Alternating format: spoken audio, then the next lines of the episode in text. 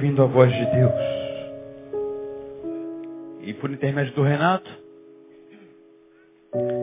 Renato é o líder do Pregadores, né, o homem que Deus levantou e colocou nessa missão aí. E quem é do Pregadores sabe muito mais do que qualquer um de nós. É o que Renato tem sido nesse lugar. O que Renato tem feito, como tem feito, através da, da, da própria vida dele. É um homem que teve experiência com Deus é, no sul do país e voltou para cá porque percebeu que, que lá era, era um tempo já passado e aqui Deus vem restabelecer um novo caminho, né, uma nova experiência, novos desafios. Não é verdade, Renato? E Renato está aqui nessa noite por convite do, do nosso pastor. O pastor Neil convidou Renato para estar ministrando a palavra nessa noite. E o nosso desejo, Renato, é que você seja muitíssimo abençoado pelo Senhor e seja canal do Senhor tão somente. Não se preocupe em impressionar ninguém, mas se você for canal de Deus e, e uma vez sendo usado como canal, já valeu demais, porque o resto é Ele quem faz. Tá bom? Então, é, seja assim na tua vida e Deus possa abençoar você grandemente, assim como todos nós aqui presentes. Amém? Vamos orar, queridos? Pai, muito obrigado por este momento tão ímpar na vida do teu filho. Pedimos que tu possas guardá-lo, guardar o coração do Renato, a mente do Renato, para que o canal esteja livre, limpo, a fim de que ele possa, uma vez recebendo do Senhor, transmitir à igreja aqui reunida. Que tu sejas glorificado na vida do Renato, Deus. E que tu possas capacitá-lo em cada pensamento, em cada exposição. Que seja tudo para a glória do Senhor, pela vontade do Senhor. Seja assim em nome de Jesus. Amém. Glória a Deus, eu saúdo a igreja com a paz do Senhor Jesus. Amém? Amém. Quero saudar também os irmãos e os amigos que eu tenho conhecido por todos os estados aí que eu tenho andado, de moto, com os pregadores do caminho, nas viagens, que muitos até estão ouvindo agora nessa hora, seja pela internet, né? Outros estão vendo também pela internet, dependendo do local. Então quero saudar também aqueles que estão me ouvindo pela internet. Eu estava vindo para cá no culto e a minha esposa falou assim, você está nervoso, filho, para pregar lá em Betânia? Eu falei assim, filha, eu só tenho que subir lá no altar, porque o restante o Espírito Santo de Deus vai fazer. Eu mesmo não vou fazer nada. Eu só tenho que fazer isso. Eu sou o Renato que muitos de vocês aqui já me conhecem, pessoal mais antigo, pessoal mais novo de Betânia não me conhece, mas eu fui para o sul fazer um trabalho missionário lá. A tarefa era plantar uma igreja batista lá em Betânia.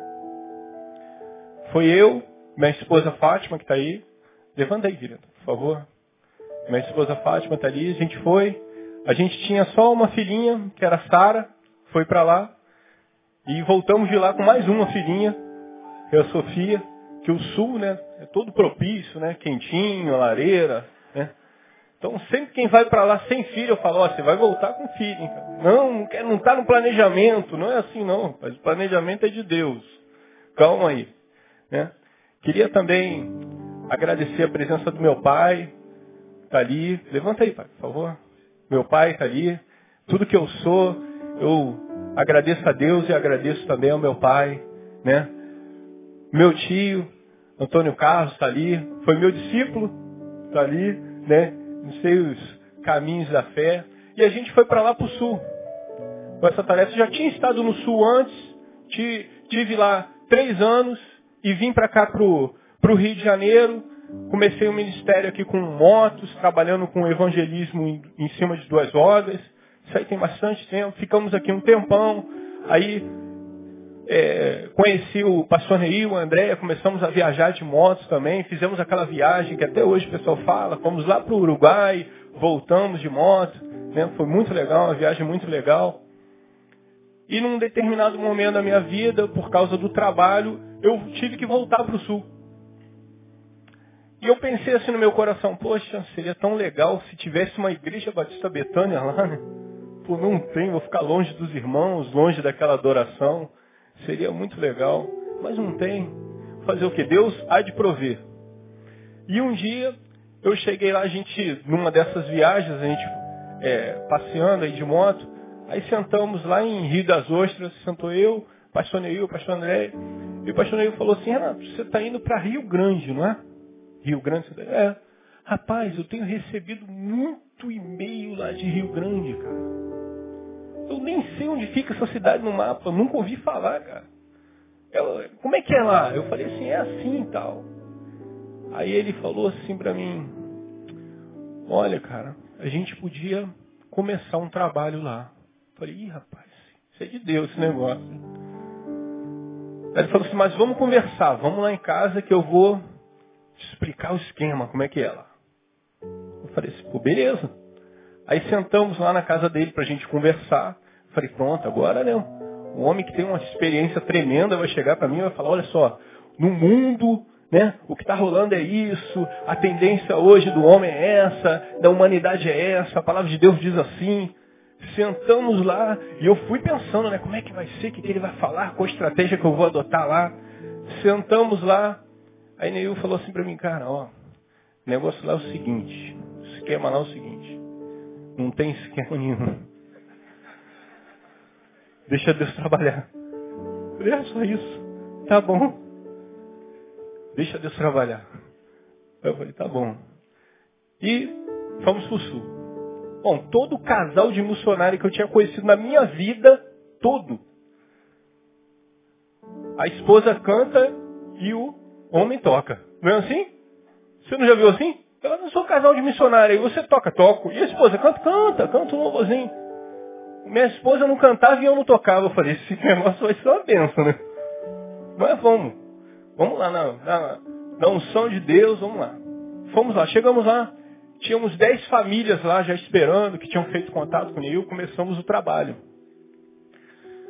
Todo trabalho que eu tinha escutado, eu só vi o pessoal contar vitória, cara. O trabalho foi assim, cresceu e de repente explodiu e tal, e trazia o evangelho, as pessoas se ajoelhavam na frente, cheguei lá, não acontecia nada disso. Cara. Falei, caramba, me enganaram esse tempo todo aí. Uma dificuldade, cara, levava palavra, e o povo não ia, aqueles dez casais, às vezes iam, às vezes não ia. E, pô, porque aqui numa igreja de 1.500, 2.000 pessoas, se faltarem 10, não dá nem falta.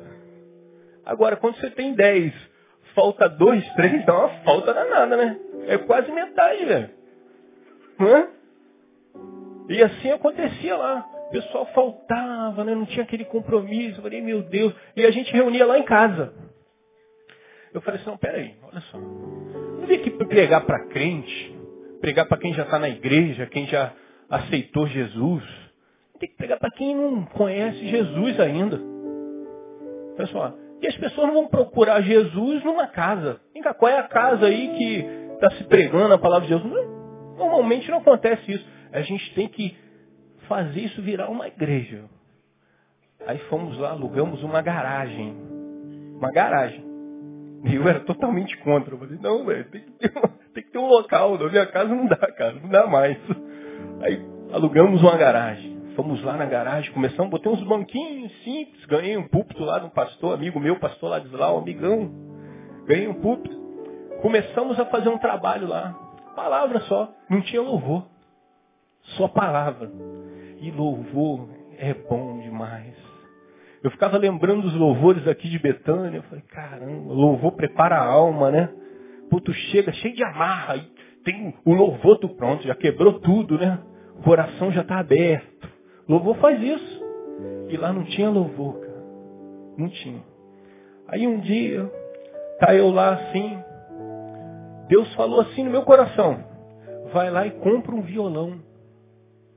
Eu falei assim, Senhor, Eu vou comprar um violão para quê? Eu não sei tocar, não tem ninguém na igreja que toca, eu vou comprar um violão?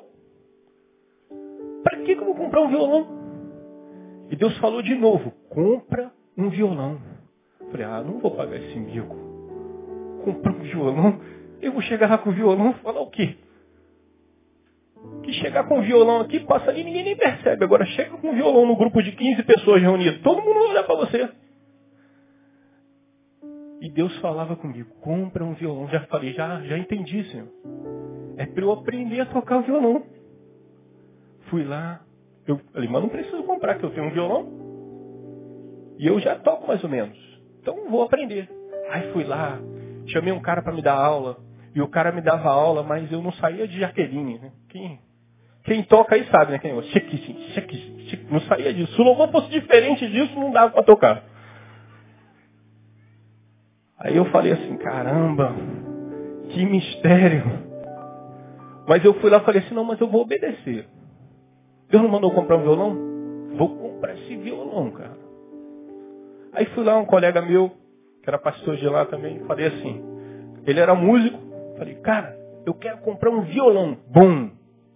Ué, tu sabe tocar? Já aprendeu a tocar? Não. Tem um cara lá que toca na igreja para você te apoiando? Não, também. Tu quer comprar um violão por causa de quê? Cara, eu não sei, cara. Eu vou comprar um violão. Me mostra lá com um violão bom. Aí o cara me levou lá um violão legal, elétrico, tal, bonito, falei, esse aqui o melhor, comprar esse aqui. Comprei o violão naquele dia. Comprei capa, comprei. Como é que é esse negócio que apoia o violão? Pedestal. Comprei o pedestal, botei ali o violão. Aí falei, pô, ficou legal, vou levar lá pro culto. Arrumei todo, fui lá no dia de domingo. Cheguei lá, meu irmão, com o violão embaixo do braço. Todo mundo me olhando. Aí um irmãozinho fez aquela pergunta que eu não queria ouvir. Você vai tocar hoje? Falei assim, não, irmão. Vai ter alguém que vai tocar hoje? Falei assim, não sei. Botei o violão lá. Falei assim, ai Jesus, e agora? Botei aquele violão lá. Naquele dia ali, tínhamos umas 15 a 20 pessoas reunidas. E tinha um irmão lá diferente, cara, que eu não tinha visto. Em outro, sentado no banco da frente nós fomos começar o nosso culto de adoração, estudo da palavra. E ele falou assim para mim, eu posso tocar esse violão? Senhor Jesus. Eu falei assim, pode, irmão, sabe tocar? O irmão era músico, cara. Convertido, estava se transferindo para lá, para Rio Grande. O irmão pegou o violão, irmãos. Tocou aquele violão, foi uma bênção. Depois daquele dia, nunca mais aquele violão ficou sem ter quem tocar. O ministério de louvor lá cresceu uma coisa tremenda, eu nem entendia. Aí daqui a pouco apareceu o garoto que tocava órgão. Daqui a pouco apareceu o outro que, toca, que cantava. Aí apareceu uma menina que cantava. Uma outra que cantava. Daqui a tinha quatro vozes. Já cada um com voz caramba, que coisa tremenda. E foi acontecendo assim, eu falei, Jesus, negócio é sério mesmo, hein? Quando Deus fala, tem que, tem que agir. Mas que a gente não entenda, tem que, tem que agir. E em paz, depois daquilo ali, o Ministério de Louvor foi uma bênção. Era um dos melhores ministérios de louvor daquele lugar. Porque louvar a Deus não é só subir aqui e tocar. É adorar. E aquele pessoal adorava a Deus. A gente teve noites tremendas lá, tremendas. Mas não foi só isso. Teve muita dificuldade também. Teve um dia, eu me lembro como se fosse hoje, a minha filha devia ter uns 5 anos. Minha filha hoje tem 11. Tem 5 anos. Bem no comecinho da gente no trabalho lá. Lá tem uma praia gigantesca. Que no sul, quando faz sol, meu irmão, para tu segurar o gaúcho, numa igreja é difícil, hein? Quer todo mundo pra praia. Aí fez aquele solzão e lá, praia pertinho mesmo. A maioria da igreja foi pra praia. Mas todo mundo, e eu fiquei lá na igreja sozinho, no sol. Minha filha virou para mim e falou assim, pai, o que, que a gente está fazendo aqui? Não tem ninguém aqui. Vamos para praia. Eu olhei para a igreja assim, falei assim, é mesmo, filho, vamos para a praia. Fechei, fui com ela para a praia, passeando, tomamos sorvete, foi uma bênção. Mas depois daquilo ali, eu fiquei refletindo. Será que é para eu continuar mesmo esse ministério? Será que é, é isso que Deus quer? Que eu continue? Porque eu vim para cá com um propósito. Mas se Deus não quer, não vou continuar. Entrei numa crise, irmãos. A igreja que orou várias vezes, várias noites, e eu vi, eu ouvi o pastor Neil pedindo aqui, que numa crise. O pastor Neil foi para lá, viu lá um lugar que a gente estava reunido, falou assim, cara, isso aqui é menor do que o meu gabinete. Ele falou assim, mas ó, cara, se tu quiser parar, o negócio é contigo mesmo, cara. Eu te abençoo a cuidar da tua família, se o povo não quer ouvir, esquenta a cabeça não. Segue em frente, cara. Eu falei assim para ele, pastor Neil, isso não depende de mim. Deus me trouxe esse lugar, me colocou aqui com essa missão, esse ministério. E se Ele quiser que eu saia, Ele vai ter que me dizer. Eu sair. Se Ele não me falar, eu vou ficar. E passou muito tempo, irmão, não falava nada com a minha esposa, ficava quietinho. Não falava nada com ela. Quietinho lá, só orando, pedindo a Deus para me dar a resposta. Quando a gente pede a Deus inclinado com a situação, qualquer resposta é a resposta que você quer. Qualquer resposta, você pode ir em qualquer culto, a palavra não tem nada a ver. Senão essa palavra está dizendo isso. Não está dizendo nada daquilo. É assim, e eu fiquei, meu Deus, me libera, Senhor. Povo de dura serviço. Falei, me libera. E todo lugar que eu ia, cara, a palavra era sempre a mesma. Não temas, tão somente. Seja forte e corajoso. Eu falei, meu Deus, Deus não me libera. Tem que continuar essa praia. Eu não sei, é hoje. Hoje vai acontecer algo tremendo. Ia lá todo animado, preparava o sermão, orava, orava pelos, pelas famílias todas, chegava lá, não acontecia nada, tudo a mesma coisa. Eu falei, Jesus, cara, que mistério é esse? E foi indo assim, foi passando, eu estou falando isso, irmãos, bem rapidinho, mas eu fiquei quatro anos lá, tá? Quatro anos. E foi passando o tempo, foi passando meu Jesus, cara. E eu ficava sempre com aquele mesmo número, 20 pessoas. Que era o que dava ali, mas dava para 25 ali dentro. 20 pessoas. E um dia, o irmão chega para mim e fala assim, olha, eu tive um sonho, cara. Deus me acordou no meio da noite. E falou assim, que a gente tem que ir para um lugar maior. Falei, irmão, o lugar lá ainda cabe cinco pessoas. Para que, que a gente vai para um lugar maior?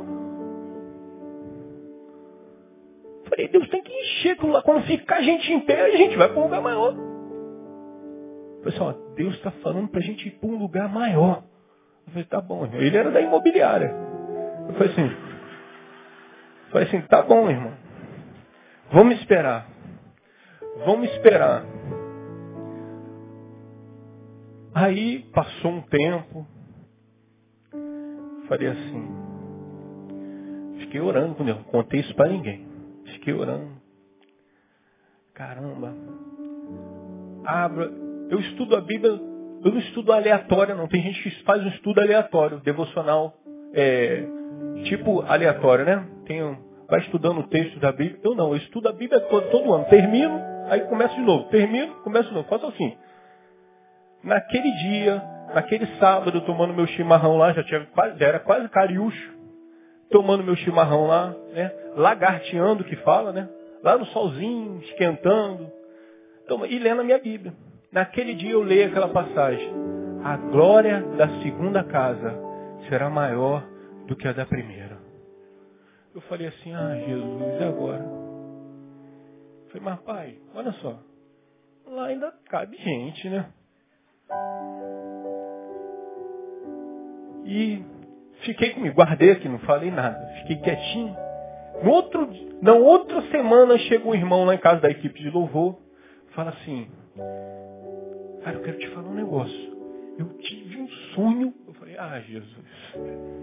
Eu tive um sonho que a gente tem que ir para um lugar maior. Eu falei, ih, caramba. Eu falei, agora o negócio engrossou mesmo. Eu, falei, eu contei para ele o que aconteceu. Rapaz, o cara quase falou em língua, virou cambalhota, né? Eu falei assim, ó, cara, é o seguinte, nós vamos procurar, mas o negócio é no tempo de Deus. Vamos esperar Deus agir, porque se Deus está nesse negócio, ele vai arrumar para a gente um lugar. Aí, tudo bem, ficamos lá, na benção, esperando ali, né? Daqui a pouco, eu falei assim, olha só, vamos sair, dar uma voltinha e ver os imóveis que tem que a gente poderia alugar, que seria melhor do que aquele que a gente está, um pouquinho maior. Começamos a rodar a cidade. A cidade não é muito grande. A cidade, se tu vai de uma ponta a outra, tem 20 quilômetros. Mas a cidade tem 200 mil habitantes. Toda, né? Não é igual ao Rio de Janeiro, mas é uma cidade considerável. E aí, começamos a rodar todo imóvel que a gente ia, meu irmão. Tinha um problema, travava. Sabe quando você chega num lugar que você entra assim e fala, pô, esse negócio não é de Deus, cara. Você se sente até mal. Era assim. Eu chegava lá e falava, ai meu Deus, esse negócio não é de Deus, cara. Não estou sentindo. Aí travava, não saía nada. Aí a gente passando, não resolvemos nada, não achamos nada. Eu falei, você está vendo? Esse negócio é da nossa cabeça. Tal. Passamos num lugar que eu senti um negócio assim no coração. Olhei para aquele prédio assim, não tinha placa nenhuma. Falei assim, cara, esse lugar aqui, não sei. Senti algo assim tremendo nesse lugar. Aquele prédio ali, será que não está alugando? Ele falou assim, não, aquilo ali não está alugando, mas já está fechado há muito tempo esse cara da imobiliária. Mas ele pertence a outro imobiliário. Eu vou falar com ele. Foi lá, ligou para ele, conseguiu falar com o cara. O prédio era baratinho e não estava anunciando, ninguém sabia. Eu falei assim, rapaz, vai dar para a gente jogar. Aí o que aconteceu? O cara perdeu o telefone. Não encontrava mais o cara de jeito nenhum. Falei, Jesus, cara. Aí um dia, o cara andando de bicicleta lá, pela avenida, esbarra com esse cara. Bum! Os dois caem. Ele fala, rapaz, eu estava te procurando um tempão que a gente quer ver aquele prédio lá, tal. Você tem a chave? Pô, a chave está aqui no meu bolso. No, no bolso, O cara pegou a chave, foi lá com eles, abriu, mostrou o imóvel. Eu estava trabalhando, não podia ir lá. Aí peguei o ministro lá do louvor. Ministro do louvor, né? Ele tem aqueles olhos de Josué, né? Aí chegou, era um salão vazio. Salão vazio. Não tinha nada. Um salão vazio, uma churrasqueira no fundo, é um salão de festa. Aí eu falei, liguei para ele e falei assim, benção, vai lá dar uma olhada lá e vê como é que é o negócio lá, se dá pra gente passar para lá. Rapaz, o homem vai para lá, aí ele me liga de lá. Fala assim, olha, é uma bênção, cara. Já tem o gabinete, tem o altar, tem a salinha das crianças. Eu falei assim, Jesus, cara, tem esse negócio aí. Era uma igreja isso aí. Isso era uma igreja. Aí eu fui lá ver, falei, peraí que eu tô indo aí ver, pô. Chego lá, não tinha nada, era um salão vazio. Mas o cara tem aquela visão de Josué, de Caleb, não tem jeito, mano. Pode falar o que for, o cara já vê lá na frente, lá. Tudo pronto. E realmente, queridos, foi uma benção. Tudo aquilo que ele falou, a gente conseguiu fazer e se concretizou. A gente mudou para lá, para preparar para mais ou menos um mês. E em um mês eu passei de 15 membros para 30 membros. Quer dizer, 30 não ia dar lá. Passamos para 30. Foi benção, fiquei todo feliz. E passamos para lá. Aí os meninos queriam baterista, porque tem que ter baterista. Eu falei, mas rapaz, olha só, não vou comprar bateria não. Vocês oram aí para vir um baterista, depois que o baterista aparecer aqui, aí eu compro a bateria. Vou comprar bateria sem baterista? Não vou fazer isso não. Não, porque a bateria, pô, já pode ir ensinando. Não, não, não vou fazer isso não. Vocês oram, dobra o joelho e ora. Aí eles foram orar naquele dia, meu irmão, que os irmãos oraram. Me converte o irmãozinho lá. Converte o irmãozinho.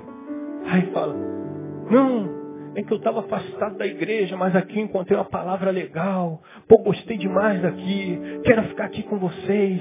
Pô, gostei, achei tremendo. Aí eu falei, irmão, tu estava afastado. O que, que tu fazia antes? Eu tocava bateria. Pois caramba.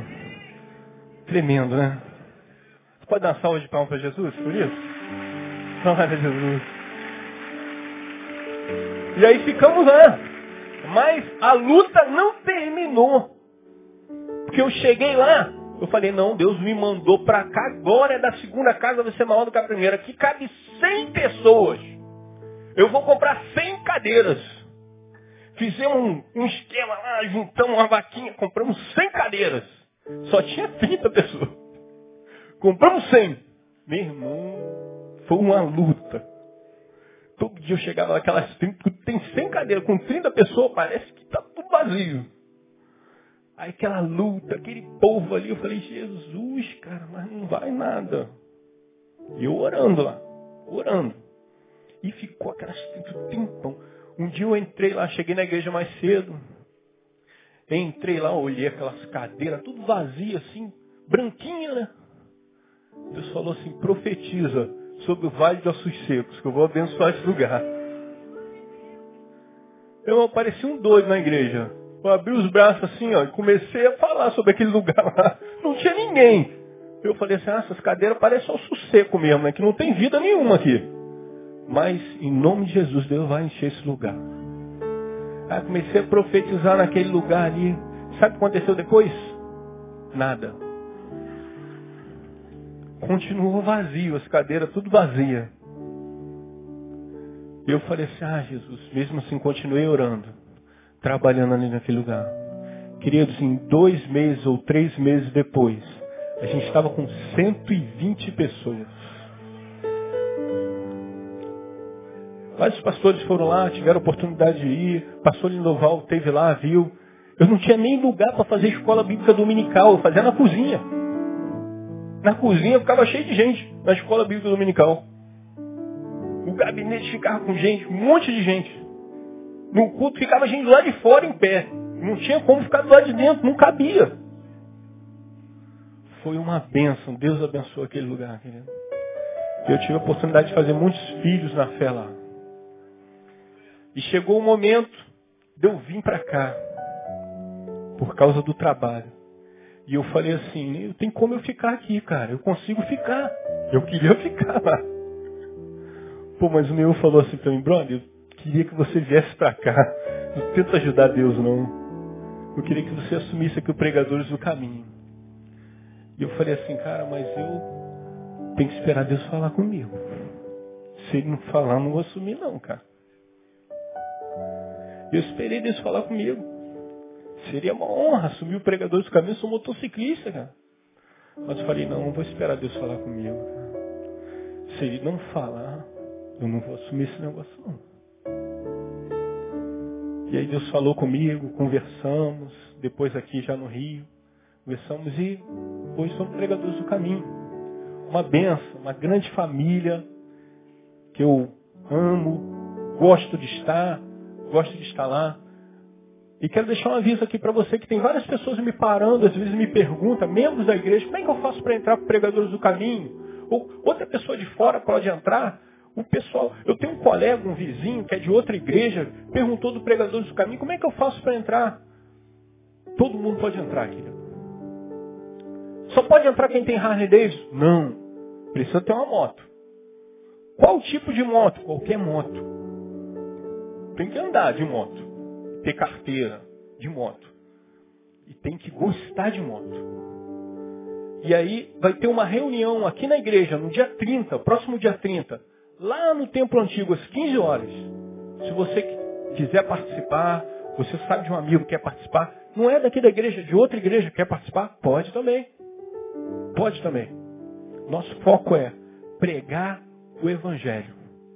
É isso o nosso foco. Eu eu não vim para dar testemunho, não, eu vim pregar. Tá? Mas eu vou tentar aqui. Em nome de Jesus. Eu queria que você abrisse a sua Bíblia lá no livro de Esdras. Eu não sei pregar coisas difíceis assim, não. Como o pastor Isaías, o pastor Neil, o Alisson traz um tema muito bem elaborado. Eu só prego coisas bem simples. Eu fui, eu cresci no Evangelho falando de Jesus. Só assim, pregando de Jesus. Eu não sei falar coisas muito difíceis. Mas eu creio que a gente precisa dessas coisas básicas para nos, nos alimentar, para fortalecer a nossa fé. Esdras, capítulo 7, versículo 6. Do 6 até o 9 a gente vai ler. Diz assim a palavra do Senhor.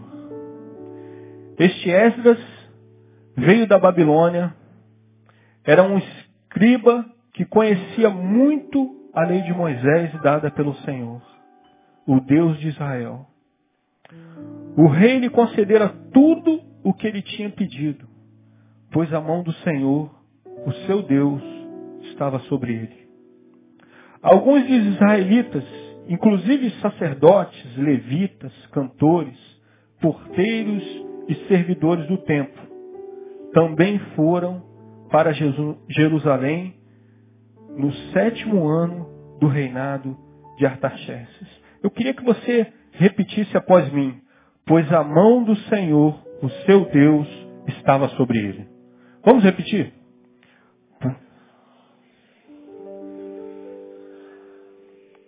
Muito bom. Diz assim no 8. Esdras chegou a Jerusalém no quinto mês do sétimo ano desse reinado. No primeiro dia do primeiro mês, ele saiu da Babilônia e chegou a Jerusalém no primeiro dia do quinto mês, porque a boa mão do Senhor, seu Deus, estava sobre ele. Vamos repetir? Porque a boa mão do Senhor estava sobre ele. Mais uma vez, vamos repetir?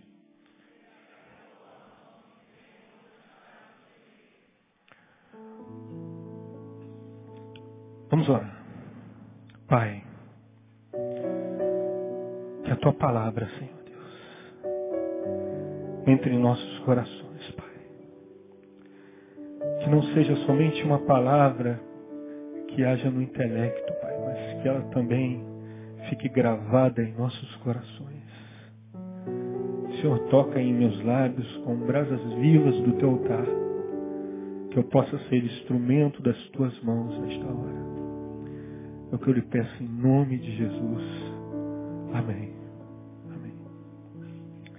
Queridos, eu queria só te situar nesse contexto aqui, para que você pudesse entender um pouquinho o que está acontecendo aqui nessa situação. O povo de Israel estava exilado na Babilônia. Foi levado cativo para lá. Jeremias profetizou sobre isso, que isso ia acontecer e realmente aconteceu. O povo de Israel ficou cativo na Babilônia por 70 anos. 70 anos escravizado. Perderam as culturas, se misturaram com culturas de outros deuses, de outros povos. Se desviaram da lei do Senhor. Assim vivia aquele povo. O povo escolhido de Deus estava lá. E numa determinada época, assim também Jeremias tinha profetizado, o rei Ciro determinou o retorno desse povo que tinha sido exilado, para poder reconstruir o templo e poder voltar para Israel. O povo vai para lá, passa diversos problemas. Chega lá, o povo é corrompido, gente arma contra aquele povo. O povo às vezes pensava mais na sua casa do que em edificar o templo ficava pensando em outras coisas, teve várias dificuldades. E isso aconteceu em vários reinados. Então, essa reconstrução do templo de Deus demorou um tempão. Tempão. E aí chega um determinado ano, é retomada a obra, na época lá do reinado de Dário, e conclui-se o templo de Deus. E aí, Esdras é escolhido dentre aquele povo exilado para voltar e ensinar o povo de Deus a viver como realmente deveria viver, dentro da lei do Senhor. A missão de Esdras era mostrar de novo ao povo o caminho que havia caído no esquecimento por causa do exílio. Esdras tinha essa missão. Esdras era um escriba e naquela época, lá no, na Babilônia, ele atuava como secretário. Ele lia lá as cartas do passado, lia os, os, os decretos do passado, assinava os decretos atuais. Então, Esdras estava lá. Esdras ficou envolvido nessa grande empreitada. Querido, deixa eu falar um negócio para você, fundo do meu coração. A bênção do Senhor nunca vem sem uma causa ou um caminho. Diz a palavra do Senhor que a mão de Deus estava sobre Esdras em tudo que ele fazia. Imagina a mão de Deus sobre você em tudo que você fizer. Tudo que você fizer, meu irmão, dá certo. Pode cair mil ao seu lado, dez mil do outro lado, mas você não é atingido. O seu coração não é atingido, cara. E assim vivia Esdras, com a mão do Senhor sobre ele. Às vezes a gente fica em busca dessa, dessa proteção. Está debaixo da sombra do onipotente. Quem não quer estar debaixo da sombra do onipotente? Quem não quer ver a bênção bater na tua porta? Olha aí, cheguei. Você não estava me esperando? Ih, tinha até esquecido. Quem não quer isso? Esdras está vivendo isso. Mas para estar debaixo da bênção do Senhor, queridos. Não é uma mágica. A gente não tem que dizer algumas palavras mágicas e aí a doença vai embora. Você não, vem, tem, não tem que vir para cá e falar em línguas e aí tudo se resolve, a sua vida sai transformada. Você não tem que usar um amuleto, não tem que usar um salzinho, uma pulseira, uma vela ungida, um pombinho do Espírito Santo Agora eu ouvi dizer que tem a toalhinha financeira. Jesus. Não tem que usar nada disso. Não é isso. Você não precisa fazer um sacrifício financeiro.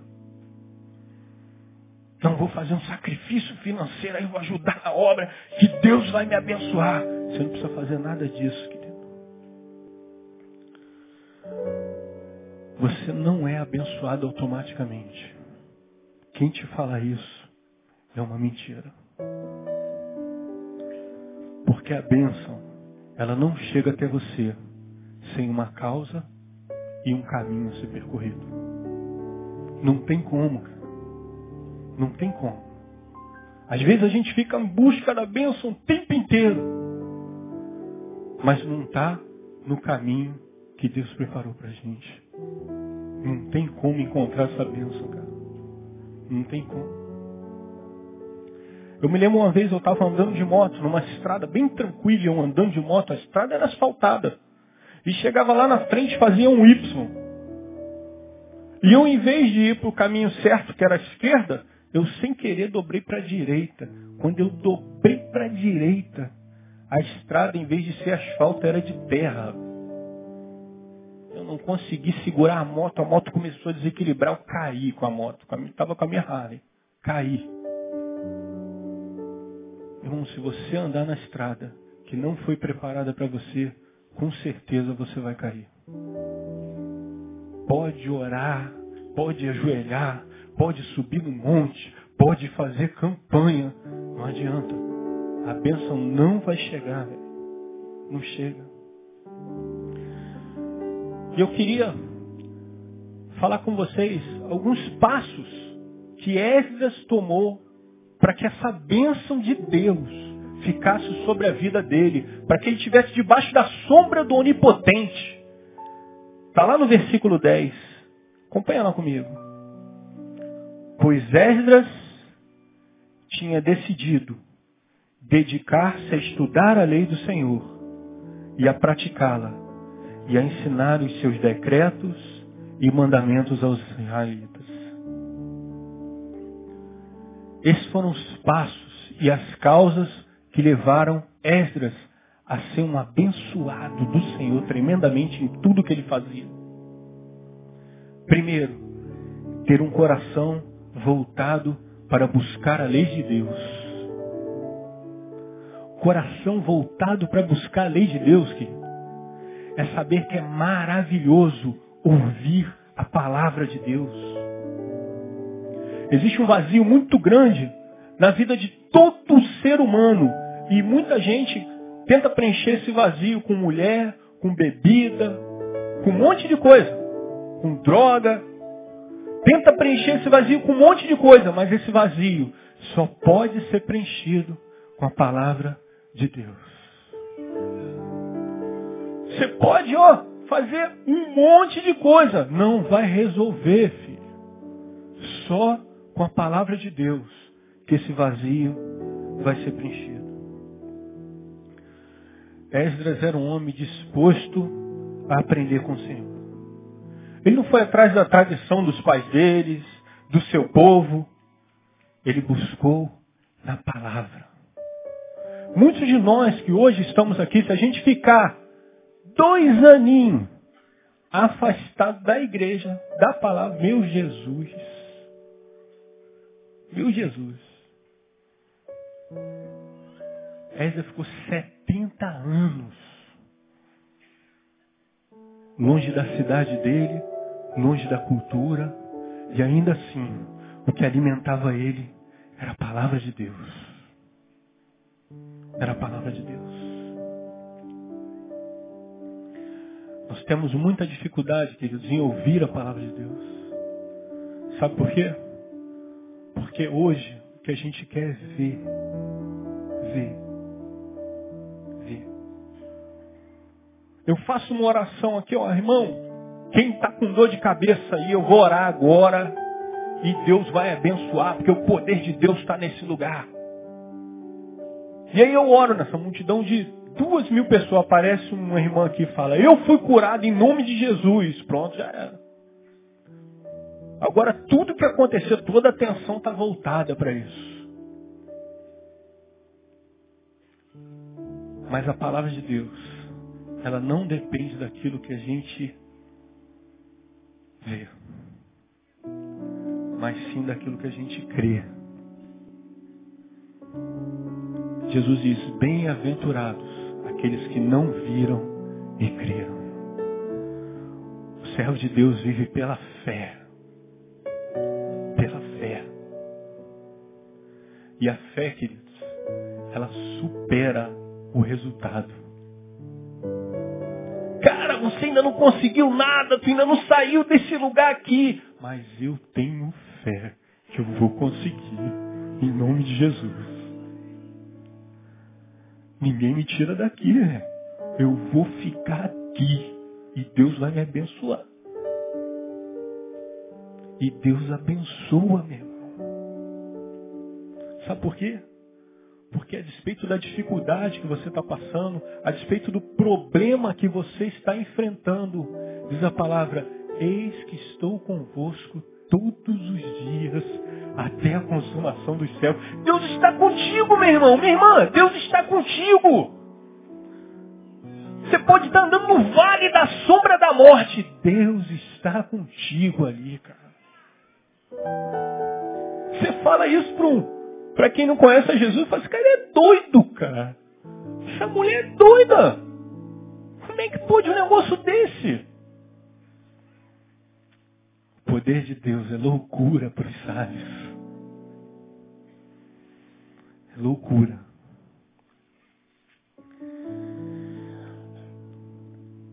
Olha o convite do Senhor Jesus para nós. Olha que tremendo.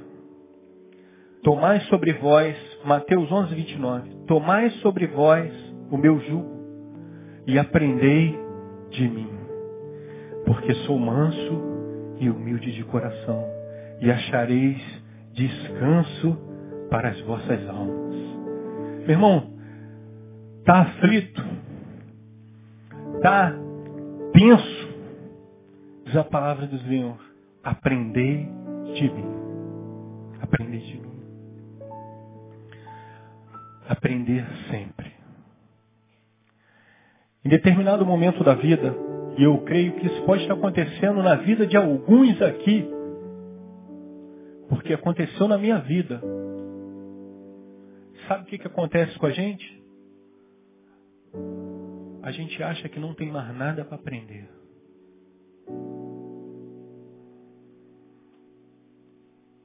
Fiz seminário, fiz dois seminários, dei aula, adolescente, professor, grupo de homens, fui vice-ponderador de igreja. Sempre evangelizei. Tem uma hora que o nosso ouvido fica cauterizado. Aquela palavra nunca é para gente. Sempre é para o irmão, para a irmã, para o não convertido que tinha que estar ali.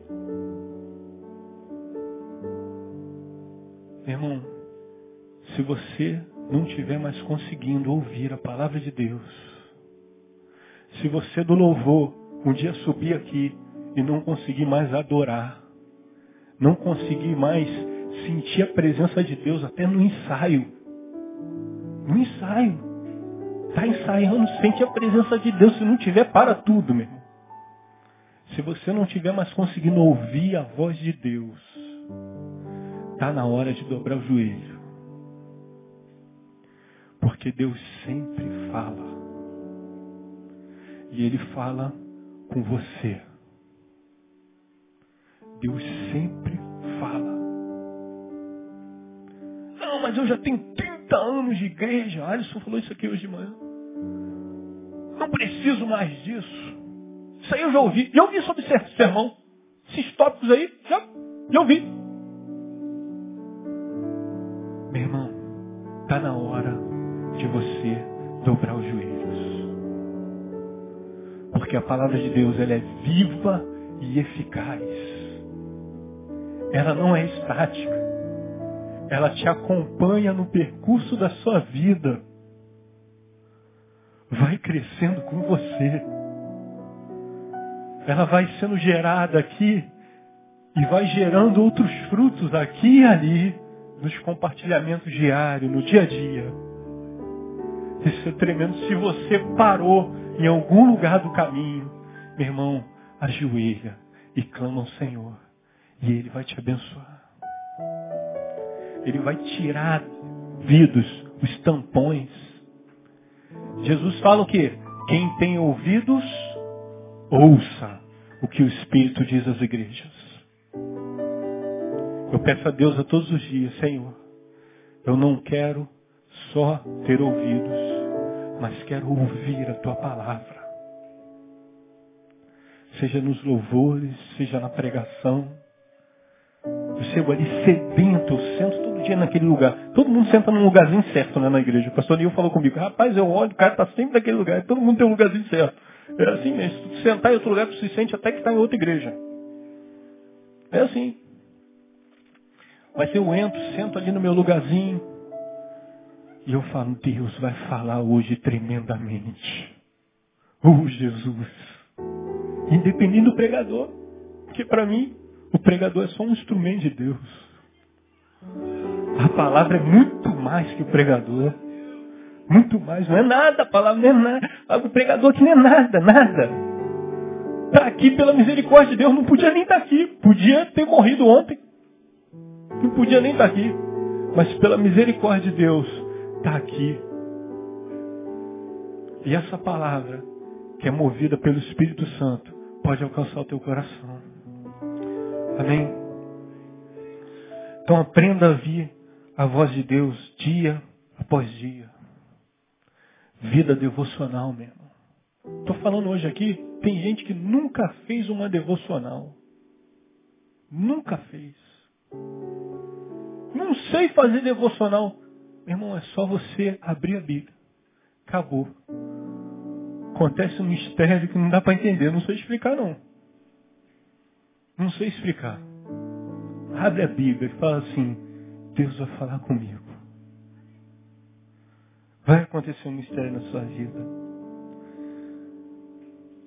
A vida defuncional é a coluna principal de uma vida espiritual bem-sucedida. Você quer ter uma vida espiritual bem-sucedida? Você quer ser usado por Deus? Você quer ter a mão de Deus sobre a sua vida? Tenha uma vida devocional. E agora, olha que mistério tremendo. Uma vida espiritual bem-sucedida é o caminho para uma vida material também bem-sucedida. Às vezes você não entende por que, que as coisas começam a dar errado, atravanca tudo, não sai nada, sabe por quê? A tua vida espiritual está pegando tudo. Você não consegue acertar a tua vida. Você tem tempo para tudo, menos a tua vida espiritual. Não adianta. Véio. Vai pegar. Vai continuar ruim. Porque uma vida espiritual bem sucedida é o caminho para você ter uma vida material bem sucedida. Quer ver só? Vou te mostrar isso na palavra de Deus. Marcos 10, capítulo 29 e 30. E Jesus respondendo disse, em verdade vos digo que ninguém há que tenha deixado casa, ou irmãos, ou irmãs, ou pai, ou mãe, ou mulher, ou filhos, ou campos, por amor de mim e do Evangelho, que não receba cem vezes tanto já neste tempo. Aí, em casa, irmãos, irmãs, mães, e filhos, e campos, a ele acrescenta, com perseguições, e no século futuro, a vida eterna. Deus está falando, nesse tempo, no hoje, você é capaz de ser abençoado mesmo. Não estou falando de galardão, não. Estou falando da tua vida material. Através da tua vida espiritual bem ajustada, você é capaz de ser abençoado. Mas e as aflições? Você vai continuar tendo. Mas por quê? Porque você está vivo. Se você está vivo, você vai ter aflição. Não tem para onde correr. Neemias diz a palavra do Senhor que a mão do Senhor estava sobre ele, mas a despeito da mão do Senhor está sobre ele. Sabe quanto foi o percurso que Neemias teve que percorrer com aquele povo de milhares de pessoas que voltaram do exílio para Jerusalém? 1.400 quilômetros aproximadamente. E não foi de Harley Davidson, não. Nem de trem, nem de Mercedão. Sabe de que, que foi? De a pé. Andando, caminhando. Aí a mão do Senhor estava sobre ele. O sol, o sol não, não ia nele, não? O sol castigava mesmo. Agora tu vê, a gente se relaciona com um grupinho ali nosso, né, às vezes da família, então já dá uma confusão danada. Imagina ele com milhares e milhares de pessoas que ninguém seguia a palavra de Deus, ninguém queria obedecer. Imagina. Será que não teve tribulação, não? Será que não teve dificuldade, não, nessa caminhada? Teve. Mas diz a palavra que a mão do Senhor estava sobre ele.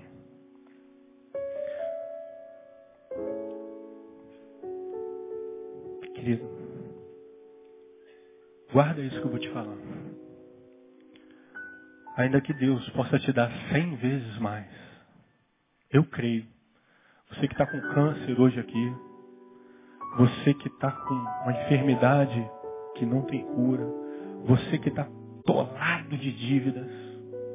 Eu creio que nós temos Jeová Rafá, Jeová Jireh, que cura, que provê. Eu e eu oro assim. Os irmãos, os pregadores aí me conhecem. Lá na sede, eu nunca oro assim, Senhor, opera na mão dos médicos, ajuda o remédio a fazer efeito. Eu nunca oro assim, meu irmão. Eu oro assim, Senhor, cura ele em nome de Jesus. Eu creio nisso.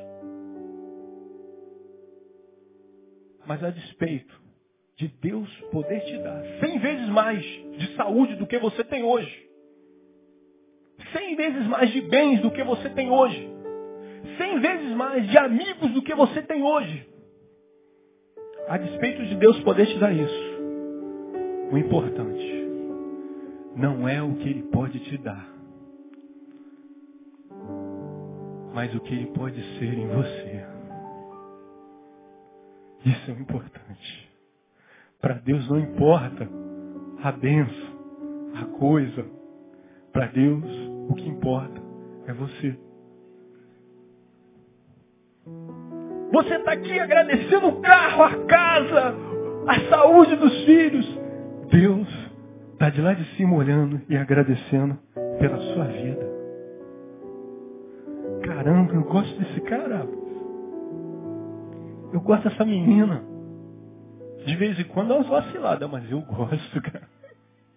Não tem jeito, cara.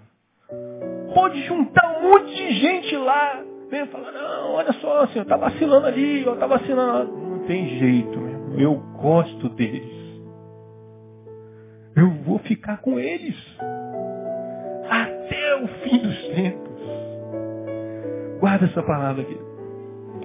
Segundo, vou dar uma corridinha aqui ter um coração voltado para cumprir a lei de Deus. Primeiro, aprender a palavra de Deus. E depois, cumprir aquilo que aprendeu. Meu irmão, não adianta ser um PhD. Não adianta saber a Bíblia inteira. Falar todos os versículos. Ter curso de teologia. Ter pós-doutorado. Ter, ter tudo. Ser Jesus doce. Não adianta. Se você não pratica aquilo que aprendeu. Não adianta nada. Essa nos ensina que nós devemos dispor o coração para aprender, mas também devemos dispor a nossa vida a praticar aquilo que aprendemos. É no exemplo, meu irmão, que você anuncia a palavra de Deus. Sabe por quê? Porque diz a palavra que nós somos cartas vivas do Senhor Jesus, daquilo que Ele fez na nossa vida. Irmão, aprenda a praticar a palavra de Deus. Agora eu vou te dar uma dica aqui, legal. Você sai daqui com essa palavra, não, agora eu vou cumprir a palavra de Deus. Mas não é fácil não, velho. Sabe por quê? Você vai ter que lutar com a tua carne, dia após dia. Vença cada dia o seu mal. Termina o dia e fala assim, Senhor, mais um dia na tua presença, cumprindo a tua palavra. Muito obrigado, Jesus. Esse dia eu não vacilei.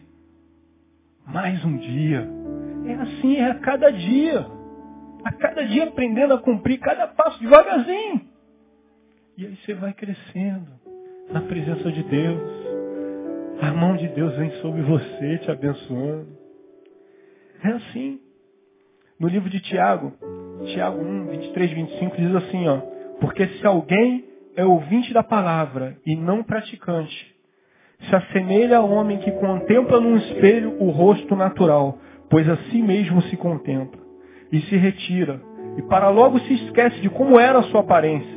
Mas aquele que considera atentamente na lei perfeita, lei da liberdade, e nela persevera, não sendo ouvinte negligente, mas operoso praticante, esse será bem-aventurado no que realizar. Meu irmão, você quer ter uma vida abençoada materialmente, espiritualmente, você tem que praticar aquilo que aprendeu. Tem que praticar. Os dias são ruins. É verdade. É verdade. Não tem jeito, cara. O dia é ruim.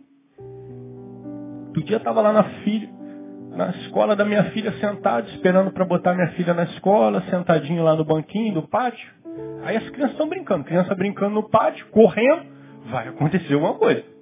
Correndo, correndo. Daqui a pouco uma menininha que estava brincando com as outras, foi chegando para trás, um menino caiu, ela tropeçou no menino, pum, caiu, sentou em cima do menino. A mãe que olhou e viu, falou assim, essa garota sentou na cabeça do meu filho. E meu Deus, a garota caiu, veio para o sul, sentou, fez assim na cabeça dele. Os dias, queridos, são maus.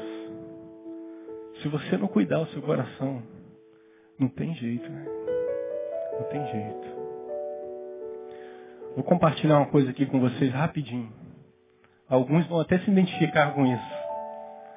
Eu sou do regime matriarcal, patriarcal, para cuidar dos filhos. Sabe como é que é? Não tem negócio do cantinho do castigo, não. Isso aí não, não aprendi assim.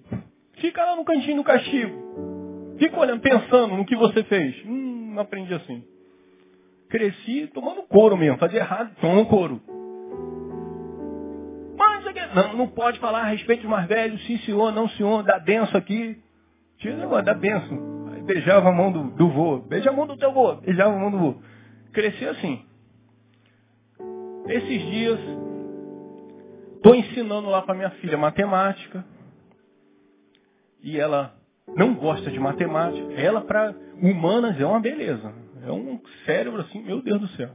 Pedi para ela decorar 10 páginas, ela decora 10 páginas. Até, até as palavras que ela não entende, ela decora. Nem sabe o que significa, mas decora. Mas matemática, Jesus, cara. Matemática é complicado. Aí, estou ensinando a ela, ela pega, não quero aprender isso. Rasga a folha e sai. Jesus. Rasgou a folha assim na minha frente, foi embora. Ah, Jesus. Fui lá, chamei a minha esposa, filha, filha, me ajuda aqui, vai lá, conversa com essa que eu, eu vou ter que sair. Peguei a minha filha Sofia de três anos, peguei ela, coração te vira, diz a palavra o quê? Sejais o quê? Tardio em irar-se. Tardio para falar e pronto para ouvir.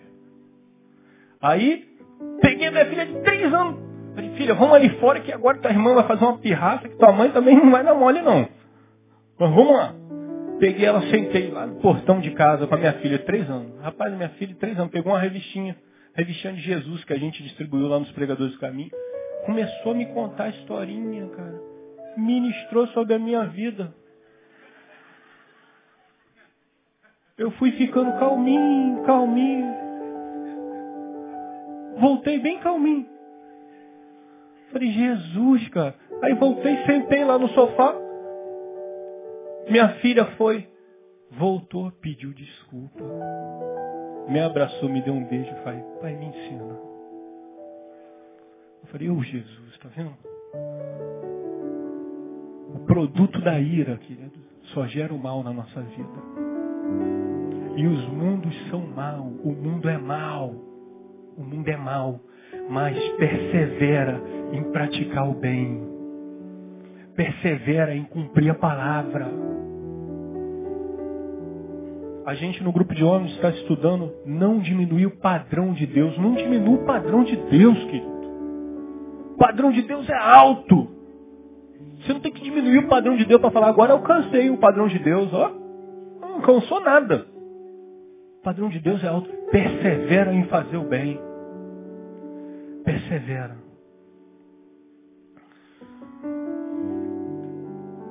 Quando a gente não pratica aquilo que a gente aprendeu, a nossa boca fala daquilo que o coração não está cheio. E aí, toda manifestação da sua vida vai ser fruto da carne. Toda manifestação da sua vida. Você vai viver assim. O caminho da palavra de Deus, querido, em nós, tem que ser o seguinte.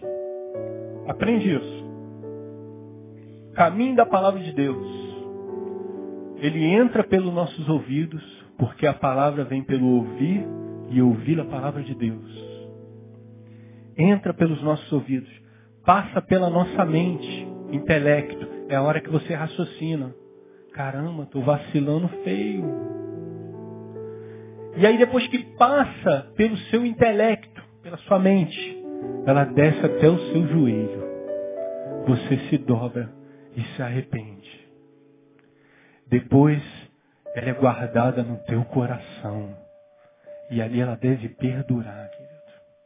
Porque sobre tudo que deve guardar, guarda o teu coração.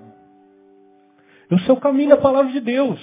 Se você receber uma palavra de Deus aqui hoje e você vê que ela serve para a sua vida, e você não ajoelhar e não orar sobre essa palavra, ela não fica guardada no teu coração. Não fica. Ela vai ficar só na fase do intelecto. Você vai sair daqui, oh, legal, a palavra um beijo, falou um negócio legal e tal, até aí nada. Ela não vira prática na sua vida. Então ela precisa passar por esses processos. O Alisson falou uma vez aqui uma palavra, ele até citou quem falou, eu não lembro. Ele falou assim, na maioria das vezes que oro, me encontro com a experiência da ausência de Deus, na esperança de me encontrar com Deus. Às vezes eu chego assim diante de Deus, querido. Sério mesmo. Fraco, debilitado, na esperança de encontrar Deus mesmo.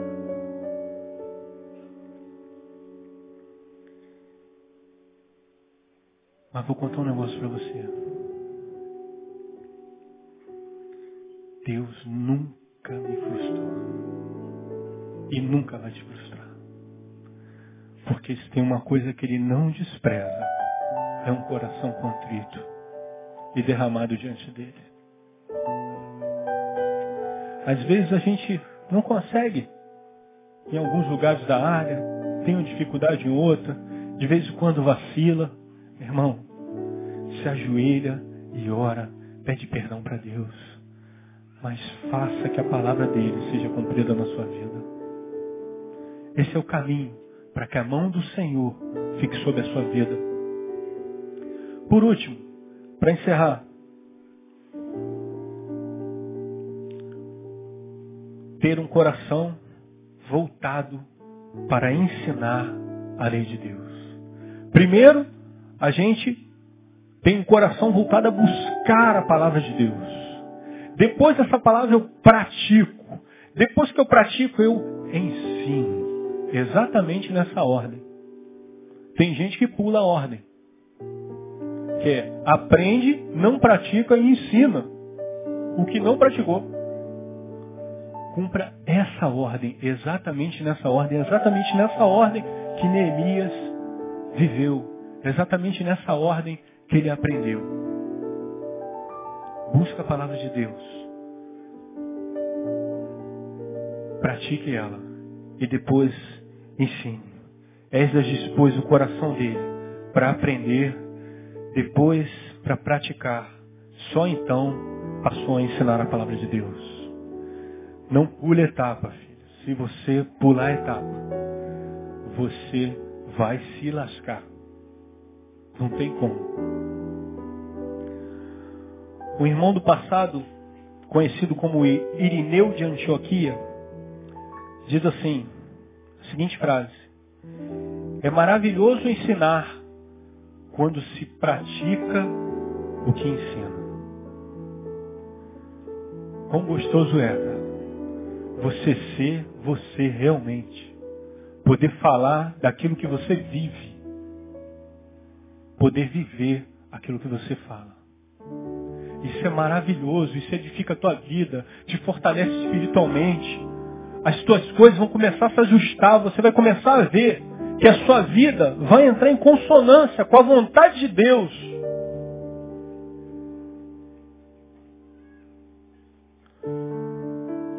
Por isso que os nossos relacionamentos podem se tornar tesouros para nós e para os outros também. Dependendo daquilo que você pratica, dependendo daquilo que você ensina. Viva para servir, querido. Pois servindo, com certeza, você vai viver. Nesta noite aqui hoje, tem uma multidão, mas uma multidão também de pessoas com dons tremendos que não são usados por Deus. Desperta os dons que há em você. Não permita que ninguém diga que você não é capaz. Não permita que ninguém diga que você não consegue.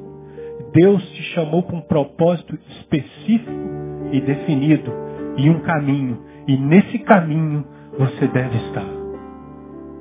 Nesse caminho, a mão do Senhor vai com você, independente das circunstâncias.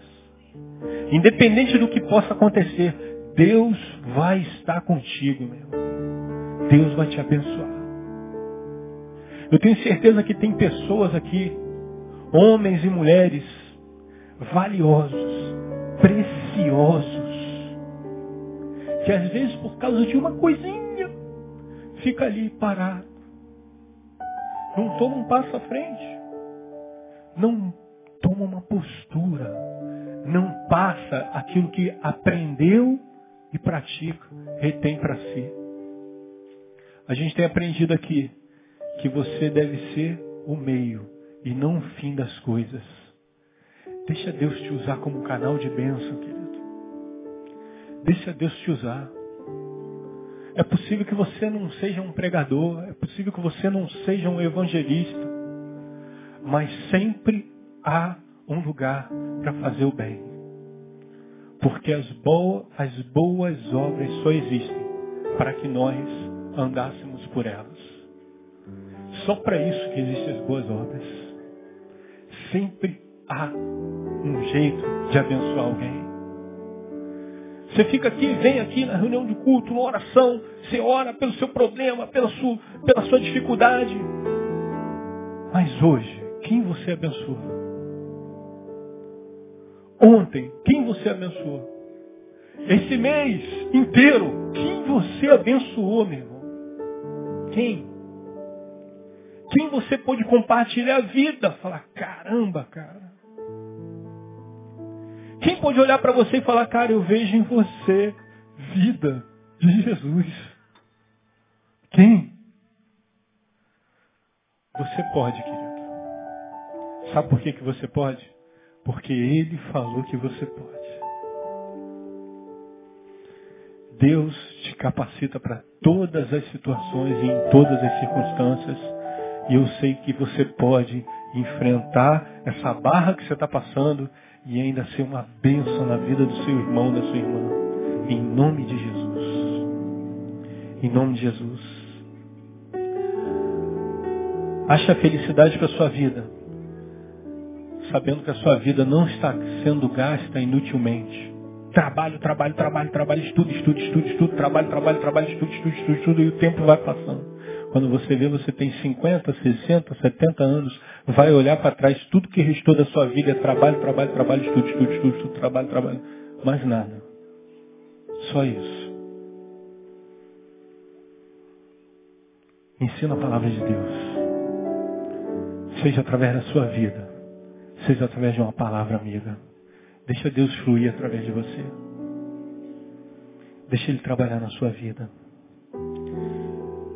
Diz a palavra de Deus que Ele confiou a nós a palavra da reconciliação.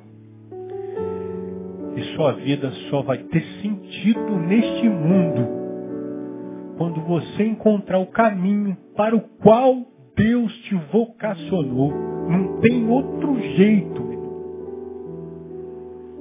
Só desse jeito que tua vida vai ter sentido. Encontra o caminho para o qual Deus te vocacionou. Não espera nem mais um dia. Meu. Dobra, o joelho e fala, Senhor, qual o que, que tu queres da minha vida? Deus vai te falar, meu. Minha irmã, Deus vai te falar. Eu termino aqui a minha palavra. É uma palavra simples. É possível que você já tenha escutado isso muitas vezes. Mas eu creio que o nosso Jesus é simples também. Não é complicado. É bem simples. Esteja disposto a aprender a palavra de Deus esteja disposto a obedecer a palavra de Deus. Esteja disposto a ensinar, praticando o que aprendeu de Deus, dia após dia, vivendo cada dia o seu mal, mas sabendo que naquele dia em especial você foi o vencedor. Aquele dia você venceu. E continua a caminhada com Jesus. Que a cada dia de nossa vida seja uma experiência na presença do Deus vivo. Deus te abençoe, querido. Quem recebe essa palavra, Paulo do Senhor Jesus. Muito obrigado.